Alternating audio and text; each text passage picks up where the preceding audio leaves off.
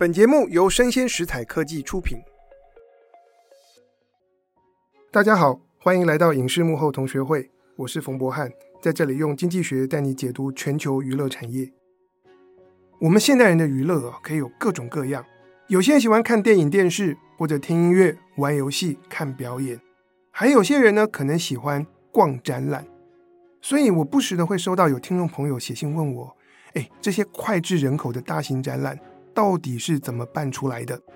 一场好的展览要怎么选题、怎么策划、怎么行销？还有啊，办展览要怎么样确定不会赔钱？就在前一阵子，我有机会读到一本书，我非常非常的喜欢，它叫做《开展艺术商业特展大解密》，可以说是我今年以来啊读过最喜欢的一本书。它谈的就是台湾过去二十年各种大大小小展览的筹办。作者呢是十亿多媒体的林宜标总经理，我们大家叫他标哥。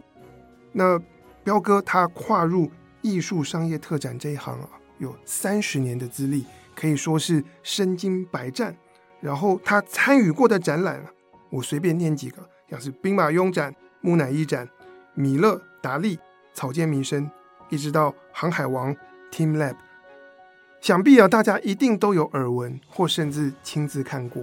所以在今天，我们就特别邀请到彪哥来到我们当中，跟大家聊聊他的这本书以及他的策展经济学。请彪哥跟大家打声招呼。是，博翰好，大家好。所以彪哥，很多人都称呼您是策展界的百胜王。所以在书的自序里面，英文标题我非常非常喜欢，叫做 “Do one thing right with your heart”。所以很好奇，你是在什么样的机缘之下进入策展这个领域，选择展览作为你一辈子的 one thing？应该说这个真的有点机缘巧合哈，因为我是念五专哈，那我五专念的是高雄工专电子工程科，好，所以事实上我念的跟我现在从事的行业是一点关系都没有。那当时是因为我们一般念了五专之后，可能当完兵之后都会去念台科大比较多。好，所以因为当时退伍之后还有一年的时间才要考试，所以当时就想说，那就找个工作哈，临时的工作去打个工，然后赚点生活费。那没想到就在报纸上找了工作，就找到了《民生报》活动组，那也很幸运的可以进到这个单位来，然后一做，本来打算做个半年。然后没想到一做就做了二十年。那报纸跟展览有关系吗？好，那当时是这样子，就是《民生报》很特别哈。我进去的时间点是在民国七十八年，那个时候的《民生报》算是那个时候的平面媒体里头算是相当多的人在看的哈。因为当然那时候主要的两大报就是《联合报》跟《中国时报》，但是突然《联合报》系里面又生出了一个这个叫《民生报》，《民生报》是一个比较软性的报纸，所以它强调的是体育、户外。影剧文化消费等等，好，所以因此当时的老板，我的第一个老板就是王笑兰，好，发行人，他当时他有一个概念，他觉得就是我要跟我的读者互动，我就是办活动来跟他们。对，那办活动呢，当然那个时候没有文化创意产业，所以因此呢，这个所谓办活动就是读者想参加什么活动，我就办什么活动，所以因此他就会依照不同版面的需求去办各式各样活动。所以我在一开始早期在活动组的时候，我做的各式各样大家可以想象到的活动，我们都办过，好，例如说户外的活动，我就可以。办摄影展，然后这个体育类型的我可以办桌球赛、网球赛、高尔夫球赛，啊、呃，影剧类型的我可以办演唱会。啊，然后所谓译文类型的，我就可以办译文的讲座，然后办展览啊，所以是那个样子，慢慢慢才开始接触所谓的译文展演这个部分。其实讲到《民生报》，我是充满怀念。你你有，因为那个年代我们高中，我们班用班费指定《民生报》啊，那所以表示你有，而且每天早上那个报纸送过来以后，大家抢啊，对对，大家抢对那时候体育版。那时候我印象很深刻啊，就是我们有时候在《民生报》上面登了一个三百字的小小的一个报道啊，那天电话接不完。好，所以就是那个时候，《民生报》的一个所谓的阅读率是非常非常高的。所以从报纸开始切入办展览，对，为的是跟读者互动。对，那后来好像越做越大啊，应该这样说，就是，所以早期我们在办这些活动，基本上都有一点比较是公益出发的，意思是说我是跟读者互动，所以我是不收读者的钱的。好，那这些费用从哪里来？就从报社去编列预算去做。所以早期我们在办活动的时候，其实对我们来讲还蛮开心的，就我没有那个所谓的要赚钱的压力。好，因为我今天我要办一个球赛，要花三百万，我就提报上去，老板说好，花了，那我们就做了。好，所以那个早期是这个样。那慢慢慢开始，一直到两千年的时候，才开始所谓的商业性质的展览。也就是说，你要买门票才能看的展览，那这个的投入金额当然就相对比较高，因为你有很多费用必须要负担。好，所以这个部分呢，就慢慢慢慢开始所谓的卖票，然后看展览。那当时呢，一个展览也许就是几千万，好，但是。报社老板也没有给我们压力，也就是说，那你就做啊，那赚钱很好啊，没赚钱没有关系，赔钱呢那就是算报社。几千万是办展览的成本还是？还是整整理成本？但是你看呢，我举一个例子哦，两千年那个时候算是很早哈，因为距离现在已经也二十几年了哈。那个时候，兵马俑的展览三个月可以来一百多万人，也就是说，你门票。当然不可能每一个人都买票了哈，有一些公关票啦，有些是老人家哈，他的票价可能是有打折等等的。当时你看，你算九十万张票好了，那平均一张票收三百块的话，哇，那光门票的票房收入就上亿的，那成本当然不会那么高。好，所以那个时候我突然做的面子有，对不对？因为这个办艺文活动其实形象很好嘛，哈，对报社的形象也有加分，面子赚到了，理智也赚到，因为它的收益啊也还蛮惊人的。嗯，其实拿来跟其他娱乐的产业比，我觉得办展览的这个资金规模还蛮大的。即使放在今天，大家拍电影好了，对，四千五百万的制作预算，对，是我们觉得贵的。是是是，对。那我常常看到你们一档展览就是几千万，甚至上亿都有。对，那所以因此早期在台湾大概只有两大媒体在做展览，也就是《中国时报》跟《联合报》系。那我必须要说，就当时我们认为这两报系的大老板，就是报老板们，事实上其实都有所谓的文化艺术推广的这样的一个理念。所以，因此他们才愿意投入到这个产业。否则，你看那么多媒体，为什么只有这两个媒体在做？所以是抱着企业的社会责任的，对，比较社会责任这样的概念。但是，当然这个事情也可以说好景不长了。为什么？因为你慢慢慢随着这个时间越来越两千年，然后二零一零年这样子下去的时候呢，平面报纸就所谓传统报纸的整个的营收就越来越不好。那因此，就本来很赚钱的所谓平面媒体。之后就开始赔钱了。那赔钱之后，他当然就没有那么多的力量，没有那么多的资金再去支撑你做这些所谓的附属的这些活动了。所以，因此到那个阶段就变成我们必须要自给自足，甚至我们可能必须要赚钱来帮本业去 cover 本业的亏损。所以，从两千年到现在，这样的商业展览，你参与过多少档？哦，当然，在这个所谓的工作，从活动组开始到现在，其实已经有三十几年的时间。对，但实际上真正操作展览的话，我也许可以用西元两千年来算的话，两千年到现在二零二三年，二十几年，平均我觉得了哈，我当然没有那么仔细算过参与多少个展览，但是一两百档应该是没有问题的。Wow. 对，那这么多展览当中，你觉得印象最深刻的是什么展？呃，其实说实在，每一个展览要做哈，要做出来，其实从头到尾，其实它就是一个很复杂，而且必须要克服很多问题的一个过程。所以每个案子对我来讲，其实都印象深刻。所以为什么我会把它集结成书？就是读者可以从书里面可以看到每一个案子，它要产出这个过程，其实非常非常繁杂。所以你要问我印象深刻，但是我有。赚很多钱的展，也有赔很多钱的展，也有开天窗的展，哈，所以各式各样的这些内容我都把它。那你自己最喜欢的呢？我如果你是观众，我每次提的话，其实我最喜欢的展览是我在台湾有做过两次，哈，它就是普利兹的新闻摄影展。这个展览我们去年刚好做过它的普利兹新闻摄影展的八十周年，那在十年前然后做过七十周年，那这个展览当然隔了十年之后我们做了第二次。我都还是觉得非常感动啊，因为这个展览的内容，说实在，它跟其他的展览不大一样。因为其他的展览也许就是它是一个美术展，所以你看到的一个作品都是一个美好的画面啊，比较漂亮的画面。但是普利兹的新闻摄影展，基本上这些得奖的作品几乎都是看的都很揪心的。是，它可能是战争，它可能是灾难。好，所以每一张故事，它既然会得普利兹新闻摄影奖的话，那表示它是从。千万中选一啊，好，所以那个基本上是非常非常难的。所以每一件作品，你看到画面，基本上它就是一个故事。所谓的去感动人心的那个力量，其实非常强烈的。当然做很多展，很多人都会跟我称赞说：“哇，彪哥，你做这个展很棒。”但这个展是啊，是很多朋友看完之后出来抱着我哭的，就因为他有被这个展览感动。其实现场看跟。看报纸有什么差别？因为很多的照片现在都上网了。嗯。对，当然，所以这个也是当时我的同事啊，当时我们在评估我们要不要做这个展览，同事都反对的原因。为什么？因为这个展览基本上它的成本并不低啊。为什么？因为你想想看嘛，七十周年的话，假设一年有两张作品，但是它这七十年来不是这个样子啊，但大概就一百四十件作品。OK，它你可能必须要面对一百四十个得奖的摄影师。要去跟他谈授权，所以这个策展必须要搞定很多事情，所以他的成本其实并不低。那我的同事就会觉得说，那彪哥，那第一个策展成本又不低，第二个啊，这些作品你上网都看得到啊，为什么消费者要在花钱买票来看一个我在电脑上可以看到的内容？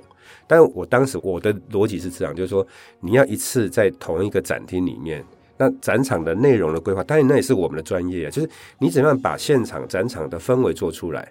让它的分类做出来，让观众他进去从头到尾看完这所有的作品的时候，他是可能依着时间序，好，依着什么样的主题去看这些展览，他的感受跟你在电脑上看完全不一样。这个就好像就是你去听一个张学友的演唱会，跟听张学友的 CD，那当然是会完全不一样的感受。对，那可不可以帮我们介绍一下策展到底是在做什么？啊，可能包含哪些重要的工作项目？对，所以很多人就是说，哦，彪哥，那你是策展人。其实我一直不认为我是策展人，为什么？因为很多专业的策展人会很不以为然，他觉得你们策展公司哪是策展人？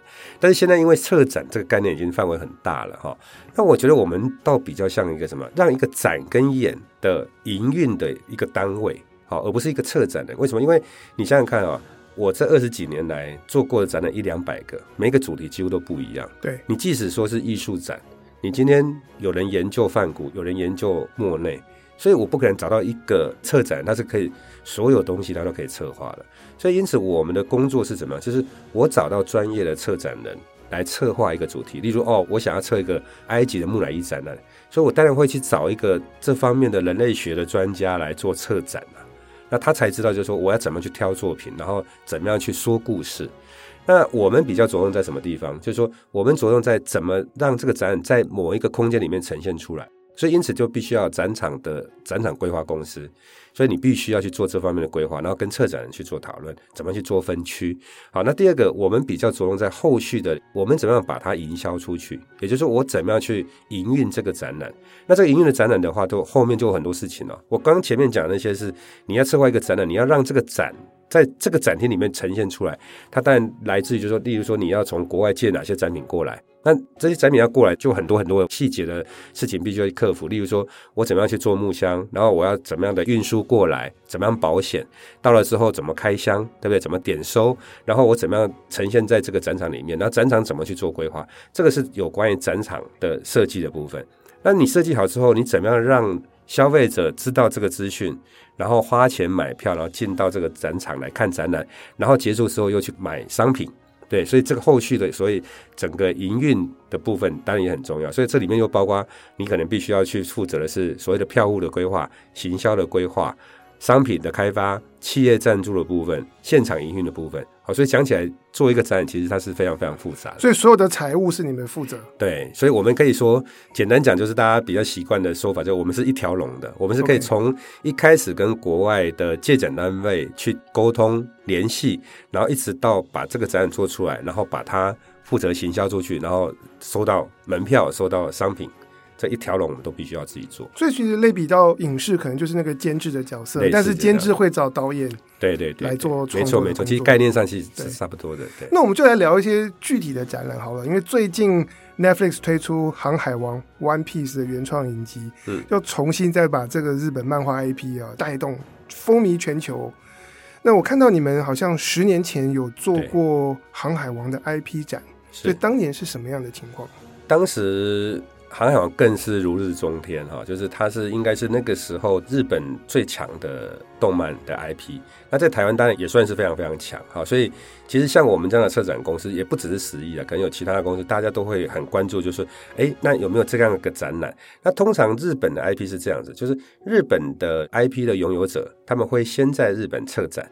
策划出来之后，也许东京，也许大阪，哈，几个城市巡回完之后，然后他再开始去做国外的巡展。那通常呢，大概啊，绝大部分哈，第一站都会到台北。好，那一方面为什么？因为台湾的观众喜欢日本的 IP，然后距离又近。另外一个就是说，我们在台湾操作展览也算是成熟，所以呢，日本的这些公司都会把台北当做试金石。好，做好之后呢，然后再扩展出去，它可能扩散到中国大陆、到东南亚、到其他地方去，韩国等等都有可能。所以在一般我们像这种比较强的动漫 IP，我们就比较有机会能够在第一个时间得到这个资讯。那海贼王在那个时候是很强啊，所以海贼王算是一个非常非常特殊的案例。因为一般有时候就是，也许这个日本的 IP 的拥有者，他在台湾有所谓的授权的代理的公司，那代理公司就会把这个资讯放出来，就说哦，例如说我现在有一个蜡笔小新的展览，它的授权金是多少钱啊？啊，有没有人要买？大概会是这样的形式，但是海贼王的形式很特别，就是海贼王在日本的授权的公司叫做集英社，它是日本最大的一个出版社。那因此他们的所谓 Number One 就第一品牌的这个海贼王，非常非常的保护它，所以他做的前置作业是比其他的各种 IP 都来得繁复跟详细。所以因此他当时在日本办展，因为他们要策展的话会做一个委员会，概念上就是好几家来投资做这个展。那这里面有一家公关公司，他在台湾也有分公司，所以他就委托了这家公司呢，在台湾做一个调查。也就是说，我先调查说《海贼王》在这边到底红不红啊？然后适合在哪个城市办啊？适合在什么时间办？在哪个场地办？然后台湾有什么样可以合作的策展公司可以一起合作？他就搜寻了一遍之后呢，他找了两家公司。一家是十亿，一家就联合报系，对，就这样子哈。所以呢，他的做法就是，哎、欸，我有这个展览，那请问你有兴趣吗？好，那你十亿有兴趣的话，请你来提案。哦，你们要提案？对，我们必须要提案。所以当时就变成我们是两家提案的。那当然最后是十亿拿到这个权利。所以从那个时候开始，你等于前期你就必须要做一份提案，好，就已经比别人更复杂。拿到这个权利之后呢，他跟你签约之后呢，我还记得哈，印象很深刻。你看那个还十年前的事情，我们从。合约拿到到开展大概有八个月的时间，好，你知道这八个月时间呢？日本集英社跟我们组成的委员会，他从日本派人来跟你开会，因为针对每一个我刚刚提到的那些细节，他都要跟你对接清楚。你可以猜得到。他这八个月，他从日本派来开会，大概派了多少人次？其实我看了你的书，所以你有看到 三百人次，三百人次，然后花了一千万台币的旅费。对对对，那虽然这个费用是由他们负担，但事实上羊毛出在羊身上嘛，那一定是由我们的所谓付给他们的钱里面去负责。可是我非常好奇，哪里有那么多的事情要讨论？呃，就是说，当然你会觉得。干嘛这么龟毛哈？就我举一个例子，例如说他在展场监修上面哈，你一定是要把它设计好之后交给他们去确认说你这个设计 OK 嘛？好，那我举一个例子，例如说我这个墙面我是一个红色的墙面，对不对？但是他同意你做这个红色墙面的时候呢，他是附带就你这个红是什么样的红，所以他是用色票来跟你对。OK，也就是说你做好之后，他可能日本来到现场，他来检查你的这些所有的设计的时候，他会对你的。这个色票说啊，你这个色票不对，对我们来讲就啊不是都红色嘛，但对他来讲是不行的。是不是背景的红色不一样，会影响到我们看他那个原画的感受？也许是这样，但你会觉得那你也太龟毛了，这个这红色有差那么多吗？我们一定会这个逻辑嘛，差不多就好，但他们不行。好，所以我只是举例啊，就这只是一个其中的一部分，或是甚至当时我们在台湾总要做行销操作嘛，但我行销操作所有的内容，他们是一个字一个字审查的。但你一般不会到这种程度嘛？就是我当然我会有一个架构，就是我对外宣传的时候，我可能要注意哪些事情，我的内容是什么。这个一般的授权公司就是这个样子的规范而已。但是他没有像他们，就是说你要每发出一篇，任何一个字他都要审。所以变成是世界各地跟航海王有关的各种宣传都是他们主控，对整个呈现都是由他们主控。但是好，那我们做完这个所谓的原画的展览，也就是作者他自己兼修的这个展览。那当然，这个规格是更高，因为它等于是原作，所以当时这个展览是他的手稿都有来的。好，那我们在隔年做了第二次的《海贼王》，这个也是很特殊的案例，因为一般我们做展览不会在隔年马上再做一个展览，因为这个时间太近了。对，对消费者来讲，他会觉得啊，这个怎么不是才结束嘛？所以通常不会这样操作。但是《海贼王》算是一个特例，是我们今年做完之后，隔年又再做了第二次，但是它的授权单位不一样。第二次做的是动画的授权。OK，那动画授权。某种情况，其实对一般的观众来讲，当然不会有什么差别。就是你原画也是这样，动画也长那样，对不对？但是动画的授权，它的条件可能就比较宽松一点，好，因为它不是真正所谓的作者的原作，因为它等于是再造出来的，所以它的授权条件，然后成本各方面兼修就没有那么的复杂。但是你看，第一次我们去了三十万，第二次你看隔年做又接近二十万了，所以表示说它这个是一个非常非常强劲的 IP。那纪念品的设计，他们管不管？第一次的纪念品的部分，几乎我们不能做。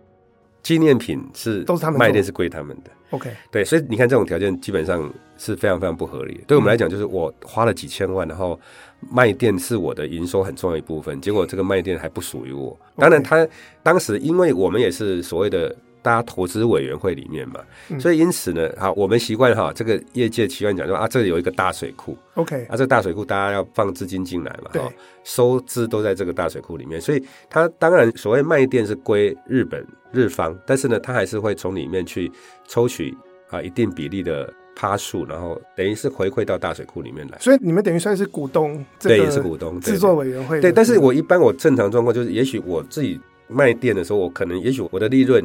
我的毛利可能有二十趴、三十趴，但他现在可以给你可能只有十趴、十五趴，所以这个差距是很大的。可是这就反映了他们 IP 的力量，对对对，那非常强势。对，那但概念上就是卖方市场嘛，就是我卖方很强劲啊，所以你可以选择不要啊，但是你不要，马上有人会递补进来嘛。对。那其实呃，有些听众朋友可能会问说，现在很多的 IP 展，像是《冰雪奇缘》啊，《鬼灭之刃》，然后都是有很多粉丝的，是不是这一类的展览都相对容易？动员观众来看，对，但对我们的逻辑，我们当然希望就是说，我今天我做一个展览哈，是我不用太宣传，大家就已经知道。对，好，我举个例子，就像前几年的韩团，对不对？这些韩团呢？这些演唱在台湾办的这些韩团演唱会，他可以说基本上他们在整个编列预算的时候，他几乎不编宣传预算的，因为不需要啊，因为他一开麦就秒杀了，所以他没有编宣传预算的。所以呢，我们当然逻辑上也是一样嘛，就是我今天我推出一个这个主题是大家都非常熟悉的，我在宣传预算上面当然相对就可以降低一点。好，所以我们在选择逻辑上是这样，就像我来实习之前，我的前一任总经理他是比较艺术专业的，所以我来接手的时候，哎，我接了一个展览叫做。未来主义展，那我连我都不知道未来主义有哪些艺术家，所以你怎么去说服消费者说，哎、欸，未来主义是很好的主义？当然内容是很好，因为对他们来讲，他策展的逻辑是用艺术史在做策划，但是我们的逻辑是我用市场上的什么样是大家耳熟能详，我当然是策那样的展览了。所以高人气的 IP 一定是获利的保证吗？可以这样说，但是不代表一定一定会赚钱。为什么？因为它是高人气，所以代表着它的成本相对比较高。对，它一定比较贵，因为它的授权金一定是比较高，所以这个就是说，我举个例子，像之前有其他我们同业有人做过，例如说做过莫内展、毕卡索的展览，好啊，我们有做过米罗的展览，哎，一听都是高人气的展览了，对，但是他做下去之后，哎，他还是赔钱，好，那为什么？因为它的成本相对可能就比较高的。第二个，也许你必须要到二十万人才能打拼，结果你来了十八万人，你看起来人数还是很多啊，因为你换算下来，你每天人数还是很多.但是。可能观众会有错觉，哇，那个人很多，那个假日都排队排几千人，但但他还是赔钱，因为他的成本高是高在那个授权跟保险嘛。对对，当然对，授权金有可能都会比大家预期的都还高很多。OK，对对对，所以热门的东西有它难的地方，就是对，所以就是说热门的东西，当然大家都会抢嘛，就是大家还是觉得就是说，因为它知名度高，所以相对的它也会比较容易吸引观众买票。但我举一个例子，例如说，你今天做一个流行性的 IP 啊。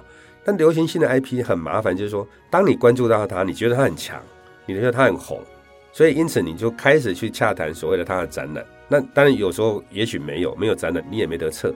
有时候有展览，那你啊，假如是日本的动漫，你从日本买过来，但是你从开始谈到它来，也许应该我们的判断了哈。大概也要一年左右的时间，你很难就是说，我现在告诉你，然后我下个月我就可以做这个展了，这几乎很难。那会不会退流行呢？那就是有这个问题。也就是说，因为它是流行的东西，所以当你谈好，等到一年后来说，哇，它已经不流行了。所以你有遇过这样的例子？啊、呃，其实还还是算有的，对。但我当然不能讲说是哪个案子 这个状况，对。OK。所以变成是时机跟眼光都很重要，都很重要。对，那当然对像十亿这样的策展公司，就是我们一直在强调说，我们希望能够把国际上所有优质的好的展览都带到台湾来。那当然我们的范围比较广，就是我艺术类的展览也做，科普类的我也做，科技类也做，动漫类我也做，就是我们范围很广。但是我们希望我们。带来都是好的内容，所以我一直一再的跟很多人强调，很多人喜欢说：“啊，你们过去做兵马俑啊，那兵马俑是真的吗？”好，就会有很多这样的问号。那我必须要讲，就是我们做的展览都是真机，因为这是我很坚持的，就是我要做真机，因为真机才有它一定的意义嘛。当然没有错，你有时候真机借不来，所以你必须要用复制品去做替代。但是你必须要很清楚的告诉消费者，你这个展是复制品，因为复制品的成本跟 真机的成本那十万八千里啊。对，所以我觉得这个事情是不能含糊的。好，也就是，你因为有一些什么样的原因，所以必须要做复制品的展览，那你就必须要说明清楚，让消费者理解。对，其实我们刚刚讲到办展览，就是说看起来热门的东西它会比较贵，所以我好奇说，像你是怎么评估？要不要做一档展览？是然后会参考哪些资讯？然后数据重要吗？是好，那当然基本上我们用白话文来讲的话，我当然会挑高大上的展览。OK，好，那所谓什么叫高大上的展览？例如说我们过去这几年办过，像两千零八年的什么米勒画展，从奥赛美术馆来的，因为它有两张名画，所以这种就是高大上。好，然后我们几年前做过什么奥赛美术馆三十周年来的都是印象派的作品啊，大家耳熟能详，高大上。大英博物馆的木乃伊的展览大馆，然后木乃伊的主题是台湾观众最喜欢的主题之一，高大上。所以这这种类型的高大上，我觉得它就是至少在我的经验里面，它就是一个成功的方程式啊！哈，就是它基本上几乎没有赔过钱的。但是我话说回来，就是例如说，我刚刚有举例，像米罗，像之前红叶做过的毕卡索，是不是也是高大上？但是他赔钱。这种所谓高大上的定义看起来怎么？所以这个评估的这个眉角在哪里？呃，对，那所以当然我们还是你现在问我，我还是会挑这种主题嘛，就是对对，这种主题当然感觉起来相对的是比较容易让消费者买单，但是里面还是有赚钱跟不赚钱的。对对对，但是到目前为止，大馆的几乎都没有赔过钱，嗯、就我的经验里面是几乎没有赔过钱，所以我们在选择上面，我当然还是会以这个方向。会去做挑选，那可能有几个主题是我们认为台湾观众相对比较会买单的。我举个例子，例如木乃伊的展览，好，在台湾有三次以木乃伊为主题的展，都是我做的，那这三次都是非常成功的。好，那我们做过三次的兵马俑的展览，但是兵马俑的状况就是变成越来越不好。为什么？我觉得很多因素哈。那其中我觉得，当然现在的去中国化这个主题，好，因此现在啊。你要在台湾操作所谓的以中国为主题的内容，基本上都不是那么容易操作。OK，这是这是我的看法了，好，但不一定是对的。所以就是说，你真的要去看的话，那其实展览跟电影很像了，就是你每一部电影你要推出来之前，当然你挑好的导演、挑好的演员，但也不代表他就一定可以赚钱了，是，只是说他比较具备赚钱的一个条件。所以我们在挑的时候，当然有我们的过去的经验去做判断。如果要用比较科学的方式，但第二个我们会去做预算表，也就这个预算表做出来之后，收支的状况跟我们预期，因为支出的部分比较容易去抓到接近事实，但收入的部分就很难说，因为你还没有开卖的前一刻，你都不会知道这个展览会是怎么样。对，而且很多展览引进的时候它是全新的，在台湾没有过，对，没有过，所以这个是很难的。或是说你上一次做是赚钱，不代表你这次做会赚钱。对，那那怎么办？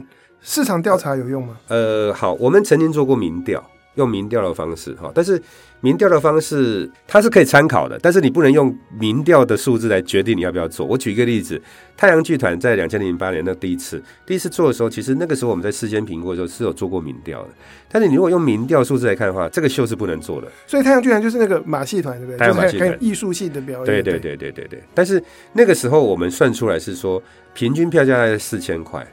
然后你大概，例如说我，你可能要卖到八万张票才能 break even，但是我们、哦、所以它的这个成本要三到四亿哦，四五亿的，对对.所以所以那个时候当然也因为它的成本很高，所以你即使联合报系这种大的集团，他也是又担心说啊，这个万一赔钱，票房不好，赔下来是上亿的啊，所以他当时就因为联合报系里头有民调公司，所以因此老板就说啊，那我们用民调先了解一下市场的反应，就市场的反应做下来是。民众可以接受是平均票价是两千块，然后八万多人大概有，那你觉得这样可不可以做？你的试算是要回本一半呢，还要会赔一半？呃，对啊，就是你的试算是要四千块，八万人，结果你现在民调出来是两千块的八万人，这差一倍的营收哎，但你们还是办了？对啊，我的意思是说，好，那老板愿意赌嘛？老板就说好，我们就做。但是你看，你卖出来的结果是在三个月前票全部卖光啊，那所以你说民调准吗？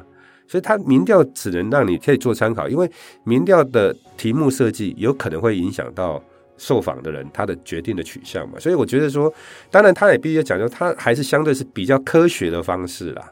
好，就是你比较科学的方式，但是不代表你你一定是。所以，它是可以参考的资讯之一，可是不能够只靠它。对，不能只靠。那你们后来太阳剧团是怎么做到的？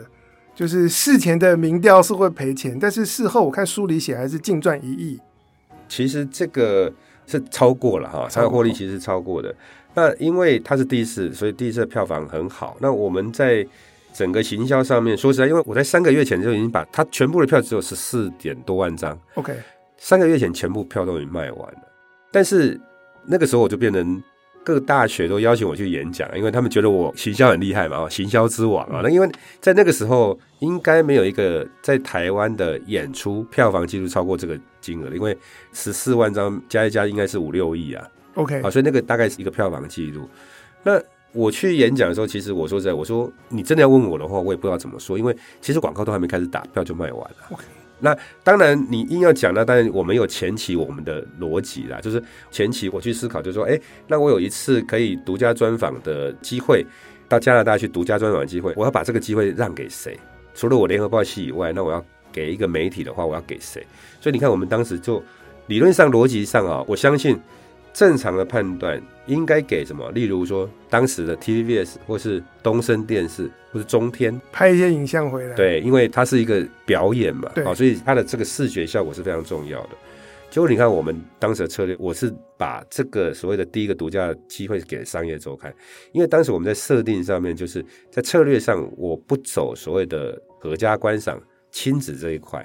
虽然马戏团本来就应该是亲子啊，但是因为我的很多长官告诉我说：“哎，那你有没有想过啊？就是你如果爸爸妈妈带一个小孩，三个人去看，一张票四千块，九十分钟要花一万两千块，那台北有多少个家庭有这个能力？所以因此就让我想说，对啊，那这样子的话好像比较有大压力。因此我们把它转向，就是那我去冲那个什么金字塔顶端的这个族群啊，这族群是什么？是可能是企业界老板、中高阶的主管这一块，我怎么样去吸引他们要来买票？”那因为在那个时候，因为刚好又是在年底，所以它又有尾牙的可能性。也就是说，企业可能来包场给员工来看啊，这个机会。事实上，后来就达到这样的效果。因为我们当时我们曾经接到一通电话，某科技大厂，他们就说：“诶，那我可不可以？你们这个是搭帐篷嘛？啊，帐篷一场才两千五百个位置啊，那你们可不可以换去小巨蛋，一场可以一万，那我们包十场？”哇！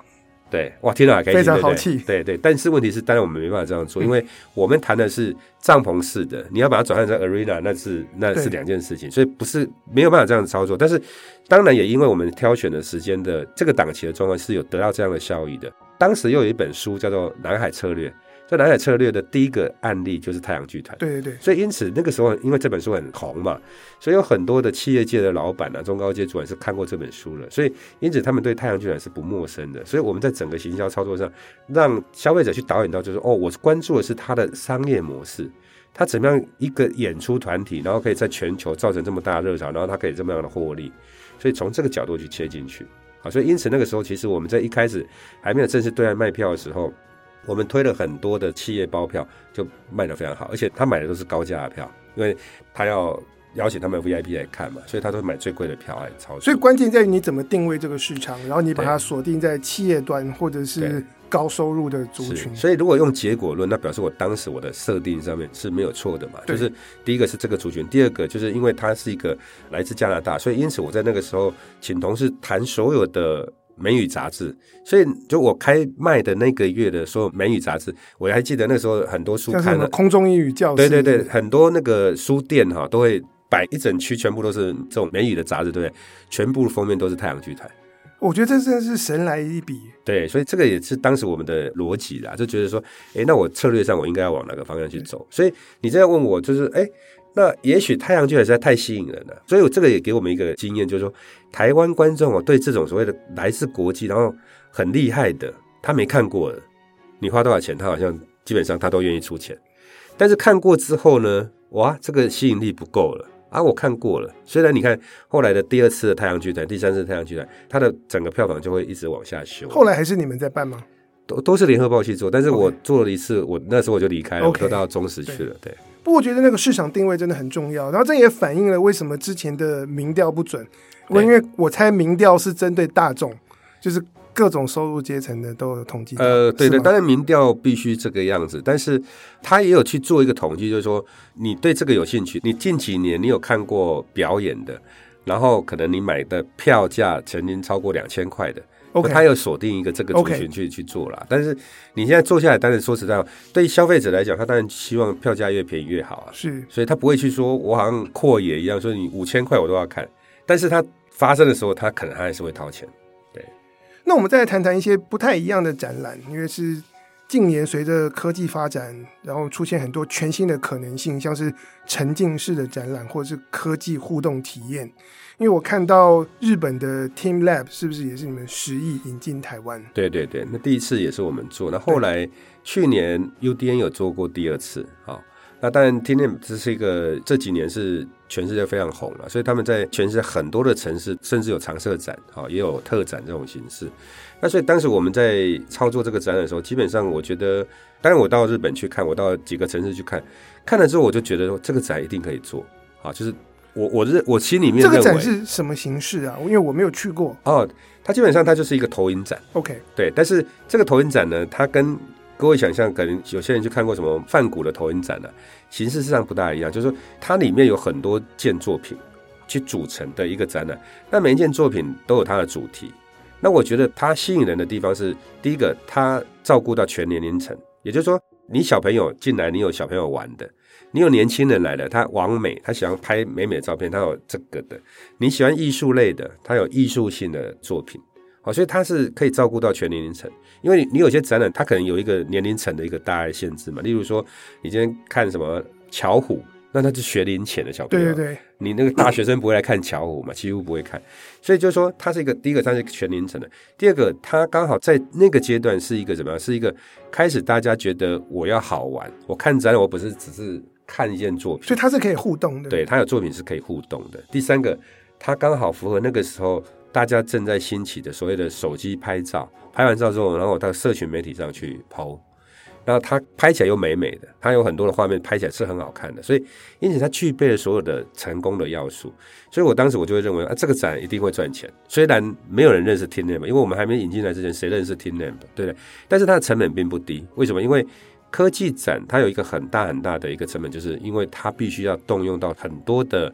投影设备，那投影设备就是你今天你投影出来，你要效果好，那表示你的这个投影的规格要更高嘛。所以你看有一个展，我可能要动用到六七十台投影机，高规格的投影机，甚至要更多。那你现在光投影设备就要可能就要好几千万了。好啊，你要租嘛，一般很难去租到几十台高规格的投影机，就要自己买。那买，或是说你今天要求厂商买，然后你再跟他租，但是那个价钱可能几乎是你买的，也许打个七折左右这样子，所以它这个成本是你其他的展览没有的。第二个就是它的授权金也不低，好，所以呢整个做下来，其实我觉得有点都是把钱我们收进来之后就付给国外去了啦。好，所以那你怎么看待这类的科技艺术展未来的发展？当然这是这几年的趋势，就这几年开始都往这个方向去思考。那当然很多的馆。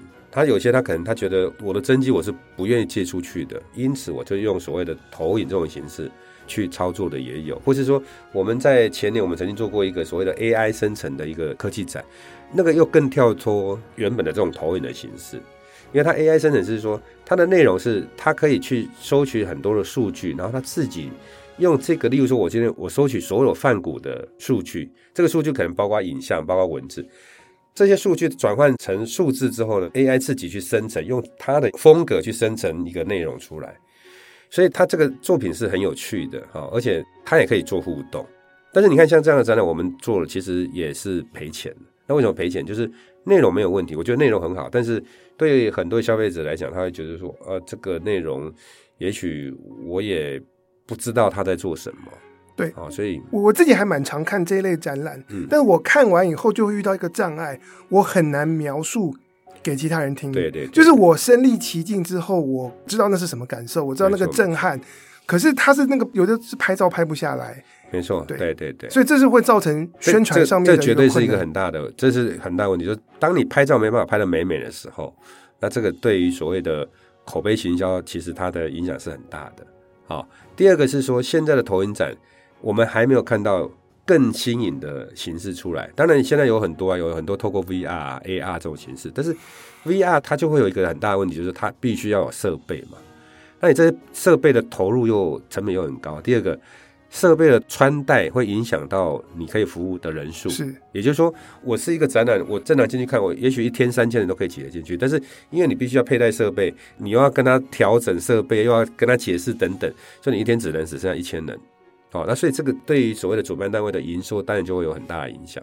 对，对我自己有做过 VR 跟 AR，然后在台北国际书展展出，是那时候就觉得非常奢侈，对，因为它占地面积很大，对，然后每一个体验的这个观众花十五分钟，十五分钟，是，然后还要有一个工读生去服务他，对，没错，没错，对。那讲到科技啊。现在其实很多人觉得说，他透过旅行、透过网络或透过虚拟实境，就可以看到国外的博物馆、美术馆的内容。那这样子的发展会不会在长期反过来冲击到展览这一行？我相信未来一定会，未来一定会。就是当科技越来越进步，然后我觉得看展、看表演，它基本上都是一种体验嘛，是，它是一个体验。那这个体验是。我在线下看跟在线上看体验的效果是不是一样？但是现在我觉得还没有做到一样。但是科技的进步实在是太快了，所以有一天当我透过所谓线上，我看到体验跟我看到真品是一模一样，或是几乎等于一模一样的时候，那有可能会被替代掉，而且它的成本可能也许会大幅的下降，也不一定。那你觉得这种实体的展览有些什么东西是不会被科技取代的？呃，但我相信，我即使是觉得会被替代，但我还是相信，还是有一个族群，他还是想要看实体啊。OK，就是我今天我要看到范谷的这张向日葵，我当然我是要看到真迹啊。你再怎么虚拟，它都是假的。对，我还是要看到真的，因为眼睛这个东西，它就不是一个，对不对？就这么容易去解释的一个事情。所以我觉得这个部分可能是没有办法完全替代掉。但是你因为你做这个样子，所以它的成本相对就比较高。因此，我在思考，也许未来你要看一个线下展，可能它票价也许是现在好几倍，因为它看的人数就会减少，他就不是那么的一个普罗大众都需要来看，因为对现在年轻人来讲，他也许他没有觉得说我要看真迹有那么重要，对，所以我觉得这个是未来的发展，也许会往那个方向去思考，或是说我现在也在思考，说那我可不可以线上线下同时一起做啊？也就是说，你可以选择嘛，你可以选择啊，也许。你就不是在这个城市，但是我又很想看这个展览，所以我透过线上来看展，对不对？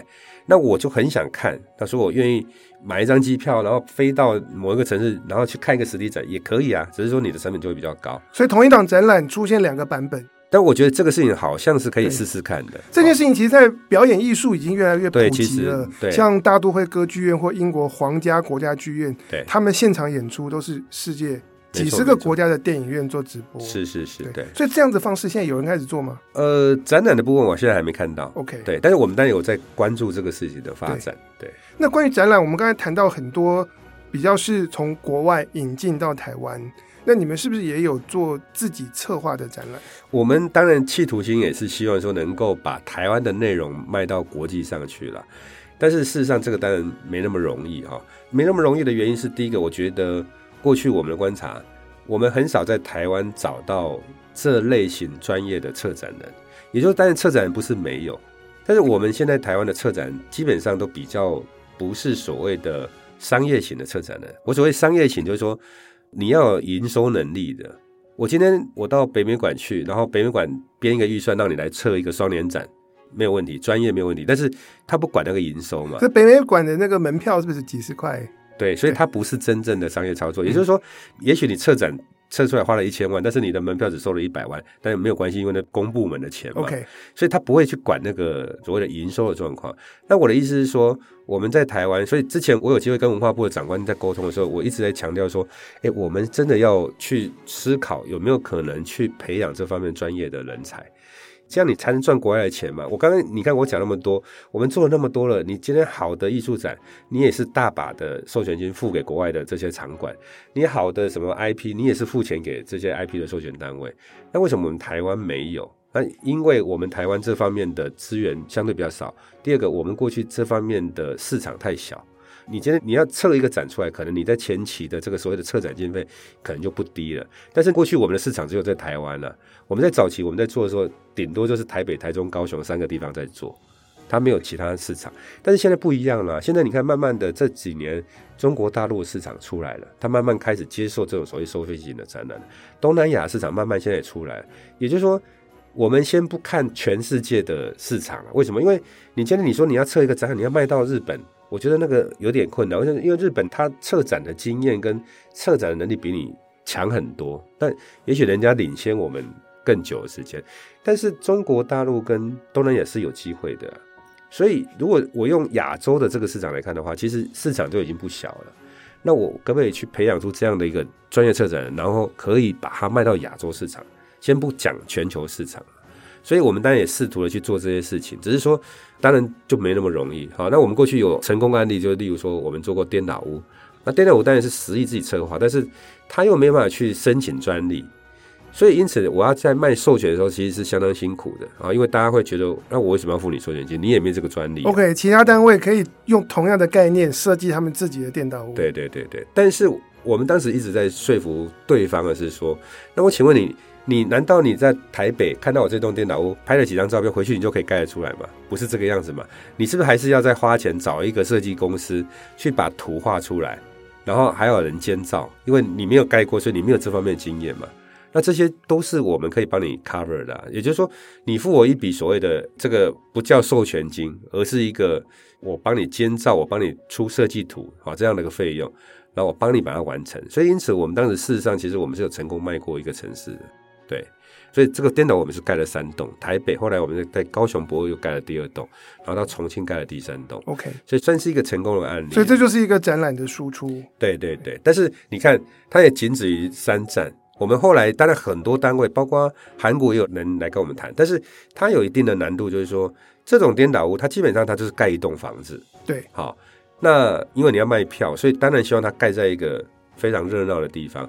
那通常都是什么？都是大城市的这种什么捷运口啊、大商场的广场啊。地会不会比较贵啊？第一个地贵，第二个你要申请所谓的临时建造，其实基本上没那么容易。好，所以它有更多的困难的部分要解决，所以通常到最后，其实成功的几率就很少。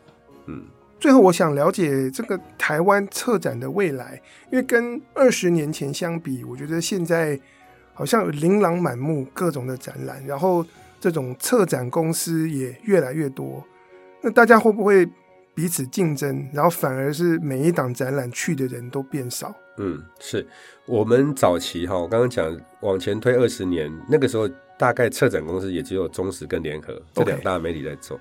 到现在再往前一点了哈，疫情前的话，可能在谈大概一二十家的策展公司都有，但是规模大大小小哈。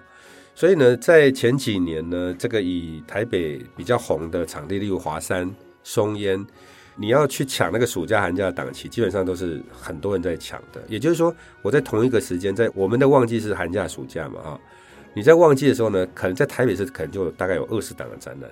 但是慢慢的就是说，我们必须要思考一点，就是那台湾的展览的人口，看展的人口有没有那么多？也就是它的成长没那么快，但是你的展览的数量从一个档期，可能从两档、三档变成二十档。但是你的人数并没有成长了十倍啊，对，所以因此呢，就是同样那个族群的人呢，等于是去 share 到这二十个展览里面去，所以通常就是可能一个展览都过不了十万人。好，那这样怎么办？因为很多展览其实成本高。对，那所以因此就会变成很大的一个问题，就是说你可能二十档展览里面，几乎可能有一半以上都不会赚钱，然后用人数来看的话，都过不了十万人，甚至可能有一半以上过不了五万人。那你都可以简单换算下来，就是说啊，我如果用商业角度去看的话，你收到五万张票，你门票一张平均三百块的话，你也才收到一千五百万了。那你的成本就必须要控制在一千五百万以内，你才不会赔钱嘛。但是过去像十亿在测的时候，我们的规格大概都是三千万起跳了。那也就是说，我必须可能要到八万、九万、十万人的时候，我才能打平。但是现在的市场就你要做到十万都很难，尤其我们又非常的。辛苦的碰到这个疫情，这个疫情这三年，那当然对展演这个市场是很大的影响的。它的人数是急剧的下降，甚至根本连办都没办。现在是不是已经恢复？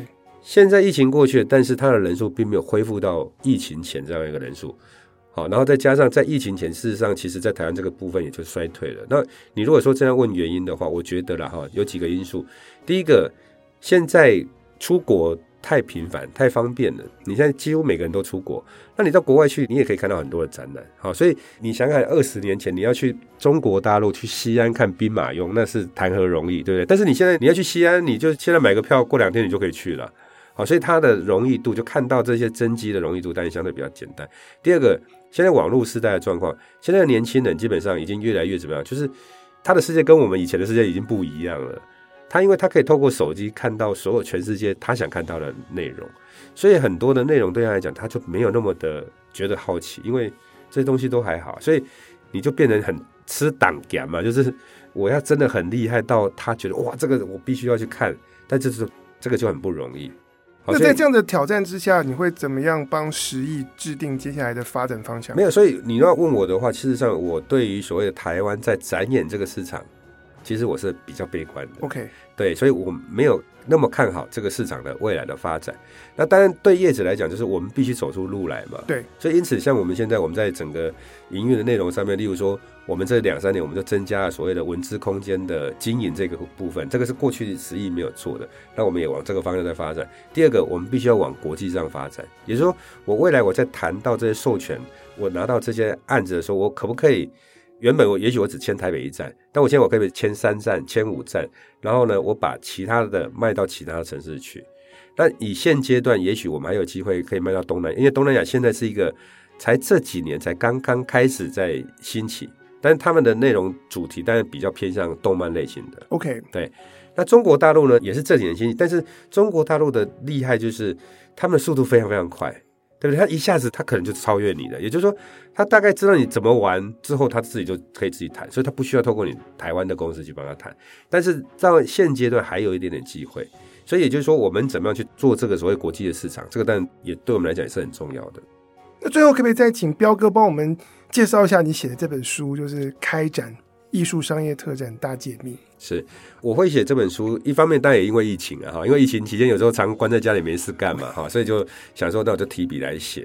那第二个是，就是说，因为我现在我有在一些研究所教课，很多学生都会想，那老师那有没有参考的书目了？我在想说，哎，那我也许我可以把它集结成书，因为毕竟在台湾有我这样经验的，真的比较少。啊，因为我在这个领域，其实我从头到尾，我从活动组到现在都在这个领域嘛，都算同样的领域。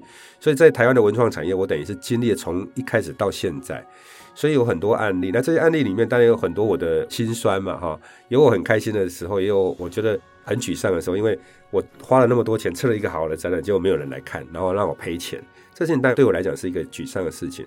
但是我还是希望，就是说，让更多人能够认识这个产业，因为有人认识。